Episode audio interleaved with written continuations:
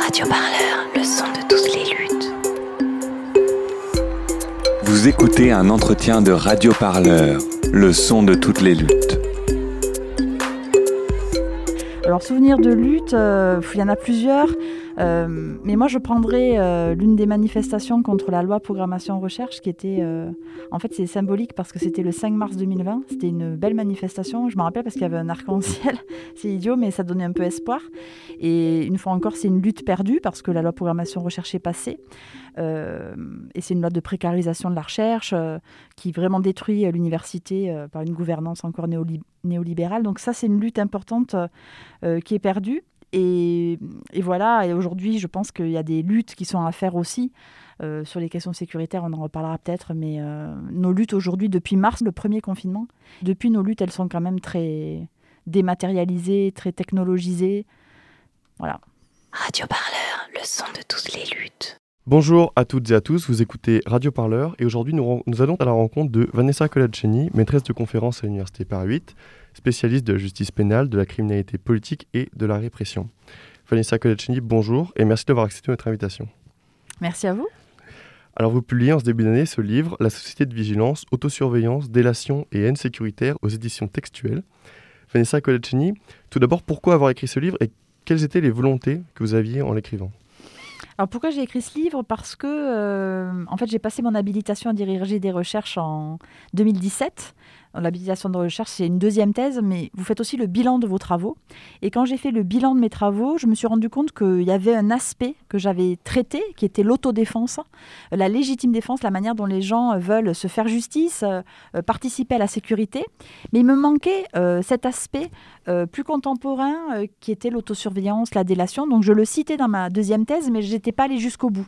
Donc j'avais commencé à réfléchir là-dessus et ensuite est arrivé Emmanuel Macron euh, et sa société de vigilance. Et euh, voilà, ça ça m'a permis vraiment de, bah, de donner un sens euh, et de trouver un titre aussi au livre. Et justement, c'est quoi la société de vigilance? Est-ce que c'est la surveillance de tous par quelques-uns, de tous par tous, ou c'est autre chose? Alors la société de vigilance, c'est une société euh, où priment les questions de sécurité. C'est une euh, société dans laquelle il y a des demandes, des fortes demandes de répression, et de la part euh, de l'État, qui est de plus en plus répressif, de plus en plus autoritaire, mais aussi d'une partie de la population. Et c'est en lien, puisqu'à force d'être gouverné par la peur, euh, une partie de la population est insécurisée et donc demande euh, plus de répression. Ça, c'est un, phénomène classique. Mais c'est aussi et surtout, et c'est ça qui m'intéressait dans ce livre, les injonctions sécuritaires permanentes à participer à la sécurité nationale. Et ces appels-là, ça va des appels à la délation ou au signalement en ligne, par exemple, mais ça va aussi jusqu'à l'implication physique. Et là, je pense aux dernières déclarations de Gérald Darmanin expliquant qu'il veut créer un corps de citoyens policiers, des réservistes pour la police. Alors on va y revenir, mais dans votre livre, vous faites une brève histoire de la dénonciation et vous identifiez trois grandes traditions historiques. Est-ce que vous pourriez nous en parler? Oui, euh, évidemment, la dénonciation, c'est pas du tout nouveau. Il y a une histoire de la dénonciation. Il y a, il y a trois grandes traditions. On pourrait dire qu'il y a une tradition euh, dite démocratique qui remonte à la, à, à la Grèce euh, antique, hein, puisque à l'époque, vous pouviez dénoncer quelqu'un au nom d'une victime. Avant, dans l'histoire, on pouvait, seule la victime pouvait dénoncer quelqu'un qui lui avait fait une injustice. Et à partir de la Grèce antique, vous pouvez, euh, voilà, dénoncer euh, quelqu'un qui a été victime euh, d'injustice, dénoncer l'auteur d'une infraction. Sauf que cette tradition-là a été pervertie par les sycophantes, hein, qui sont des délateurs professionnels et qui en fait étaient mus par l'appât du gain. Puisque quand vous dénonciez quelqu'un et qu'il était condamné, vous récupériez une partie de ses biens ou des primes ou des voilà. Donc il y a eu des délateurs professionnels qui se sont mis en place dès ce moment-là. La deuxième, euh, la deuxième tradition, c'est une tradition euh, issue du Moyen Âge, qu'on pourrait dire une tradition médi- médiévale et qui use de la dénonciation pour exclure les déviants, les mendiants, les prostituées, euh, tous ceux qui apparaissent comme anormaux. Et là, on voit le rôle de l'Église qui est extrêmement fort, puisque même les prêtres et les curés peuvent appeler les paroissiens à dénoncer, mais on voit aussi le rôle des voisins, notamment euh, à Paris ou en Italie, euh, qui sont appelés à dénoncer, à se dénoncer entre eux. Et puis, enfin, dernière tradition, une tradition autoritaire qu'on retrouve dans tous les régimes totalitaires, dictatoriaux, dans les temps de crise ou de guerre. On peut penser évidemment euh, à la RDA euh, et à la Stasi, qui a imposé une, déla- une délation quasi généralisée. Et donc aujourd'hui, la société de vigilance dans laquelle euh, nous serions, ce serait un condensé de ces trois traditions? C'est un condensé de ces trois traditions, c'est-à-dire qu'on va hum, que les gouvernements vont prendre tous euh, les aspects positifs de la délation pour les présenter euh, à la population en disant que c'est un devoir civique, un devoir patriotique, et en même temps, euh, et aussi par exemple, ce qui est intéressant, c'est qu'on va remettre au goût du jour la question des primes à la délation. On va donner de l'argent dans certains pays à de la délation, ça c'est tout à fait classique et historique. C'est aussi pour exclure des déviants. Mais ce qui est intéressant, c'est qu'on va lever les freins à la dénonciation. Par exemple, je vous ai dit qu'au Moyen Âge, on, utilisait beaucoup la délation, notamment pour exclure les anormaux et les anormales. Mais en même temps, on va commencer à encadrer la délation. C'est-à-dire qu'à partir du Moyen Âge, on considère que l'anonymat de la délation, par exemple, est dangereuse. On va l'encadrer. Eh bien, aujourd'hui, on assiste à un très faible encadrement de la dénonciation, où finalement tout le monde peut dénoncer tout le monde, et même, et c'est ça qui, qui me paraît vraiment très dangereux, donner de fausses informations. On a énormément de fausses dénonciations ou de dénonciations malveillantes qui sont très peu encadrées vous y revenez dans votre livre, vous parlez du coût de la dénonciation. Il est aujourd'hui très faible, donc? Le coût de la dénonciation est très faible. Parce que euh, si vous signalez quelqu'un euh, euh, sur Internet, vous cliquez, et puis après, vous ne savez pas ce que ça va devenir. Donc le coût est extrêmement faible. La plupart du temps, sur les plateformes de signalement en ligne ou les numéros verts aux États-Unis, au Royaume-Uni, etc., on précise bien c'est anonyme. Donc ne vous inquiétez pas, il ne vous arrivera rien puisque à partir du 11 septembre 2001, il y a toute une réflexion, notamment aux États-Unis, mais pas seulement, sur quels sont les freins à la dénonciation. Et l'un des freins perçus, c'est la peur des procès la peur des poursuites judiciaires. Et donc en disant c'est anonyme, vous pouvez euh, dire tout ce que vous voulez, eh bien en réalité on ouvre la porte aux euh, dénonciateurs et aux dénonciatrices qui sont mus par de mauvaises intentions. Et on sait notamment que euh, pendant l'état d'urgence, il y a eu des centaines, des, centaines de dénonciations malveillantes et calomnieuses où des voisins, des collègues, des ex-conjoints ont dénoncé des personnes pour terrorisme alors qu'évidemment ils n'avaient aucun lien avec les réseaux terroristes. Et qu'est-ce qui se passe dans ces cas-là? Très, ben, pas grand-chose. En fait, il y a quelques procès quand même euh, assez euh, célèbres, hein. euh, notamment au Canada. Vous avez des procès célèbres de personnes qui ont été dénoncées et surtout arrêtées dans des conditions horribles, hein, avec mise en joue par des armes, menottées, leur maman aussi mise en joue, etc. Donc il y a des procès où il y a des hum, qui sont assez retentissants, mais finalement on les médiatise peu. Ils sont peu invisibilisés pour pas effrayer la population. Mon Dieu, si je dénonce, est-ce que je vais pas être moi aussi victime d'un procès, si je me trompe, par exemple? Donc, ils sont très, très peu nombreux et invisibilisés. Et pourtant, en dénonçant, on accepte d'être dénoncé, non? Ah ben, C'est toute la question. C'est ce que j'appelle le coût invisible de la dénonciation. Le coût invisible, c'est celui-là. C'est un leurre démocratique qui fait qu'une fois que vous avez dénoncé quelqu'un ou que vous concédez à dénoncer quelqu'un ou même à vous autosurveiller ou participer au tract punitique de l'État, eh bien, vous ouvrez la porte à être vous-même dénoncé, surveillé et pourquoi pas arrêté, ciblé. C'est le coût euh, invisible. Comment est-ce qu'on peut ensuite dénoncer la répression une fois qu'on y a participé? Vous utilisez les termes délation et dénonciation comme des synonymes dans votre livre. Mm. Pourquoi est-ce que vous faites ce choix? Alors c'est un choix euh, critique, parce que normalement il faudrait, euh, il faudrait, il faudrait distinguer les deux. La, la, dénonciation, c'est euh, l'alerte sur une injustice notamment. la délation, c'est vraiment les motifs vils. Or, je n'ai pas fait ce choix de les distinguer parce que précisément le gouvernement fait le choix de ne pas les, fait le choix de les distinguer en disant la dénonciation c'est bien, c'est un devoir patriotique, vous pouvez sauver des vies, il faut absolument le faire. La délation c'est mal. Et justement, quand on critiquent le gouvernement en disant c'est de la délation, tout de suite ils vont monter sur leurs grands chevaux et dire oh là là, euh, il n'y a que des élites tordues euh, pour penser que c'est de la délation, nous nous appelons la dénonciation. Et donc vous voyez, eux, ils font la distinction des deux pour inciter la population à dénoncer. Donc moi, j'ai choisi de ne pas la faire. Donc la dénonciation, ça devient un, devoir républicain euh, quasiment? C'est un devoir républicain, et non seulement c'est un devoir républicain, c'est présenté comme un devoir patriotique, hein, euh, comme une exigence euh, de toutes et de tous, mais presque bientôt ça va devenir une obligation. Et ce que l'on voit partout dans le monde aujourd'hui, c'est la multiplication des délits de non-dénonciation. Autrement dit, si vous ne dénoncez pas, vous êtes euh, un mauvais citoyen, voire un coupable. Et si c'est pas, c'est un exemple qui me, qui me frappe beaucoup, c'est l'obligation de dénoncer dans les familles puisqu'on a supprimé euh, l'immunité parentale en cas de non-dénonciation de crimes pour terrorisme, mais les familles, elles sont l'objet d'une criminalisation croissante, d'une stigmatisation croissante, et je prends l'exemple dans mon livre hein, du Danemark, où les familles qui ne euh, se prêtaient pas au jeu, entre guillemets, de la déradicalisation, euh, pouvaient se voir supprimer leur allocation familiale.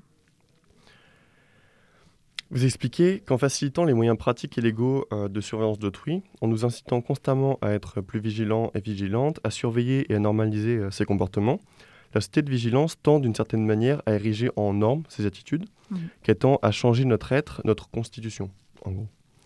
Pourtant, la surveillance dite verticale, euh, dont vous parlez dans le livre, elle existait déjà avant, les chasses, aux sor- les chasses aux sorcières aussi, et je pense par exemple à la chasse aux communistes sous la période macartiste. Mais du coup, selon vous, est-ce que dans la société de vigilance, euh, est-ce que plutôt la société de vigilance constitue un changement anthropologique de nos sociétés? Est-ce que c'est un changement en profondeur ou bien euh, est-ce juste l'ennemi intérieur désigné qui a changé? Elle est compliquée, votre question. Euh, je dirais qu'il y a plusieurs choses. D'une part, les ennemis intérieurs changent. Et vous savez que les gouvernements ont toujours besoin d'un ennemi pour avancer. Donc les ennemis intérieurs changent et ils ont toujours changé. Un coup c'est euh, l'extrême gauche, un coup ça va être les minorités religieuses. Bon, les cibles changent. La dénonciation a toujours existé, les appels à délation ont toujours existé, comme leur pratique.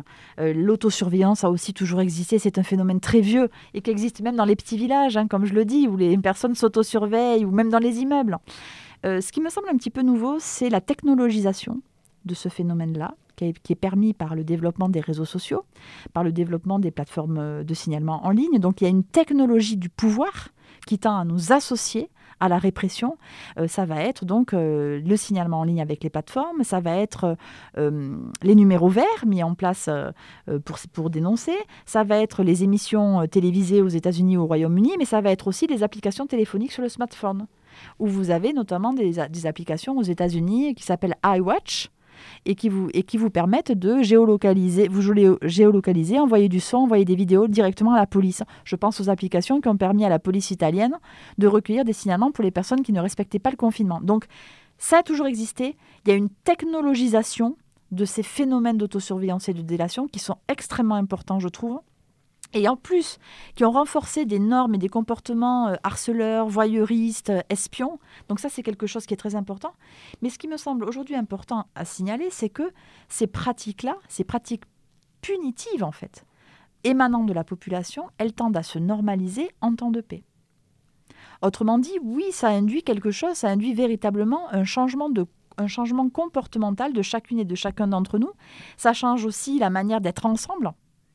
Parce que déjà, euh, si vous incitez tout le monde à regarder quelques-uns qui se sentent dévisagés, euh, qui ont des voilà, qui se sentent harcelés, vous séparez la population en deux, ça empêche les luttes, ça nous affaiblit. Donc oui, je pense que c'est un changement majeur qui va durer en fait. C'est ça moi qui me qui dure. C'est pas limité à une crise, c'est pas limité à un ennemi intérieur, ça va durer. Et qu'est-ce que vous répondez à quelqu'un qui vous dit Mais moi, euh, je n'ai rien à me reprocher? Alors ça, c'est l'argument classique, je n'ai rien à me reprocher. Mais vous savez, on le retrouve pour tout. On le retrouve pour les fouilles euh, dans les magasins, on le retrouve pour les contrôles d'identité, on l'a retrouvé pour l'état d'urgence, on le retrouve euh, partout. Et ça, c'est rentré dans le jeu de l'État ou du des gouvernements qui séparent les citoyens en deux, les bons, les mauvais. Il y a les honnêtes gens, ça c'est une thématique qu'on voit apparaître en France dès les années 70, l'honnête gens et puis les mauvais citoyens. Et ce que je leur répondrais, à vous n'avez rien à vous reprocher, c'est que d'une part c'est un, euh, c'est un, voilà, une acceptation de la répression, mais c'est surtout que n'importe qui peut être cible de la répression. Finalement, en fait, cette société de vigilance, elle s'accompagne nécessairement d'une présomption de culpabilité, Hmm. tant dans le droit que dans la vie quotidienne. Oui, il y a une présomption de culpabilité. Alors vous savez que la présomption de culpabilité, je ne le savais pas euh, il y a jusqu'à il y a quelques années. J'avais été extrêmement étonnée de voir que la présomption de culpabilité était inscrite dans le droit. Le Conseil constitutionnel français l'a validé, euh, tout comme, euh, je crois, la Cour européenne des droits de l'homme, qui a validé que dans certaines circonstances exceptionnelles, on pouvait avoir une présomption de culpabilité. Autrement dit, ce n'est même plus la présomption d'innocence qui joue, mais la présomption de culpabilité. Vous pouvez être suspect, vous pouvez être présumé coupable n'importe quand. Celui qui est présumé innocent, en revanche, ça va être celui qui va dénoncer, celle ou celui qui va dénoncer et qui va être considéré comme ayant agi de bonne foi chaque fois, même s'il dénonce de manière malveillante. C'est pas en contradiction avec euh, tout le droit comme il avait été établi euh, dans les siècles derniers? Bon, c'est une contradiction totale avec le droit, mais euh, le... qu'est-ce qui reste du droit? Qu'est-ce que l'on fait du droit? Qu'est-ce que l'on fait de l'état de droit, même si c'est des grands mots? Mais on voit bien que ça se délite de plus en plus, que nos libertés publiques, les garanties fondamentales s'effritent les unes après les autres. Donc il y a effectivement un renversement du droit. Mais Mireille Delmas-Party dé- disait déjà qu'on était dans une société de suspects et de coupables. Et on l'est véritablement et de plus en plus. Alors on l'a vu après l'assassinat de Samuel Paty dans les écoles, euh, un phénomène que vous décrivez en fait d'injonction à surveiller et surtout à signaler les comportements qui Mm. remettraient en cause ou qui critiqueraient les discours de l'État et le fonctionnement prévu euh, des hommages. Euh, du coup, chez les enfants comme chez les membres de l'éducation nationale, comment est-ce qu'on en est arrivé là? Comment est-ce que en fait la dénonciation est devenue un devoir républicain, comme on l'a dit tout à l'heure? Alors, euh, je pense que le signalement à l'école est quelque chose de très intéressant. D'une part parce que l'école a été véritablement pensée euh, par les gouvernements, mais aussi par les institutions de répression comme le lieu de lutte contre la déradicalisation. Donc, si on a autant de signalements, c'est dans les écoles, c'est aussi parce que ça a été pensé comme ça. Ça a été pensé comme un lieu de dénonciation et un lieu de euh, déradicalisation. Mais ça renvoie à deux phénomènes plus larges. Premièrement, une criminalisation de l'enfance. Et ça, c'est un discours de droite qu'on retrouve en France euh, depuis très longtemps, mais au moins depuis euh, les années 90, et puis ensuite sous Nicolas Sarkozy, où on considère qu'on peut être violent et repérer les personnes violentes dès 3 ans. Et que dès l'âge de 3 ans, il faudrait signaler, prendre en charge, etc. Donc ça s'inscrit dans cette criminalisation de l'enfance. Mais ça s'inscrit aussi dans une criminalisation, comme je l'ai dit tout à l'heure, des familles, hein, euh, puisque à travers l'enfance, ce sont évidemment les familles qui vont être la cible. Donc l'école comme lieu de déradicalisation. Mais j'ai montré que ce n'était pas le cas que des écoles. Et j'ai pris l'exemple des universités, qui me semble tout à fait parlant. Parce que quand Emmanuel Macron dit qu'il nous faut construire une société de vigilance, il s'a- il s'a- il s'adresse aux fonctionnaires en réalité. Et l'université va être un lieu, là encore, d'investissement sécuritaire très important. Aux États-Unis, la CIA a investi massivement les campus après le 11 septembre 2001. Au Royaume-Uni, Scotland Yard, a fait pareil en euh, surveillant a priori euh, les dits radicalisés, mais en fait ce qui l'intéressait c'était les étudiants radicaux, ceux qui pourraient protester, se mobiliser, occuper les facs. Et puis en France aussi, on a des injonctions, puisque six jours après le discours d'Emmanuel Mac- Macron en octobre 2019 sur la société de vigilance, l'université de Cergy-Pontoise a reçu euh, une grille Excel avec des signaux de radicalisation à dénoncer. Autrement dit, les membres du personnel universitaire, étudiants comme professeurs, comme administratifs, étaient censés se surveiller entre eux et se dénoncer entre eux. Et vous avez un rapport très intéressant de 2019 euh, sur la radicalisation dans les institutions françaises qui pointe l'université française comme une mauvaise élève. Parce qu'elle ne fait pas assez remonter de signalement, parce qu'elle ne met pas en place des liens avec la préfecture de police de Paris, parce qu'elle ne met pas en, place une facilitation des signalements. Et c'est quoi qui distingue finalement la France dans son rapport à l'islam comparé aux autres pays euh, sur les questions sécuritaires? Alors sur les questions sécuritaires, euh, les musulmanes et les musulmans, réels ou supposés, sont un peu victimes partout de cette société euh, de surveillance et de vigilance. Ça, on le retrouve partout. Les musulmanes et les musulmans sont profilés, que ce soit dans les espaces publics, dans les aéroports, par la police, par les gouvernements. Il y a toujours des. Mais en France, la particularité est l'insistance sur les pratiques religieuses, hein, euh, qu'on voit très bien quand on étudie les signes dits de radicalisation, où on va avoir une insistance sur, par exemple, s'absente aux heures de prière, porte un djellaba, porte un pantalon au mollet, euh, se convertit, euh, porte le voile. Et en fait, en fait, ce qu'on voit, c'est qu'il y a une insistance sur les pratiques visibles de l'islam, sur ce, sur ce que mes collègues Abdelali, Ajat et Marwan Mohamed ont appelé l'islamité visible. Et en fait, c'est ça qui va être euh, la préoccupation des pouvoirs publics, et c'est sur ça qu'on va nous, c'est ce qu'on va nous appeler à surveiller ces signes-là. Et donc, en réalité, c'est la pratique religieuse qui est criminalisée. Alors si on, on traverse euh, l'Atlantique et qu'on va aux États-Unis, on voit que l'extrême droite commet à peu près trois quarts des attentats euh, entre 2009 et Mhm. 2018.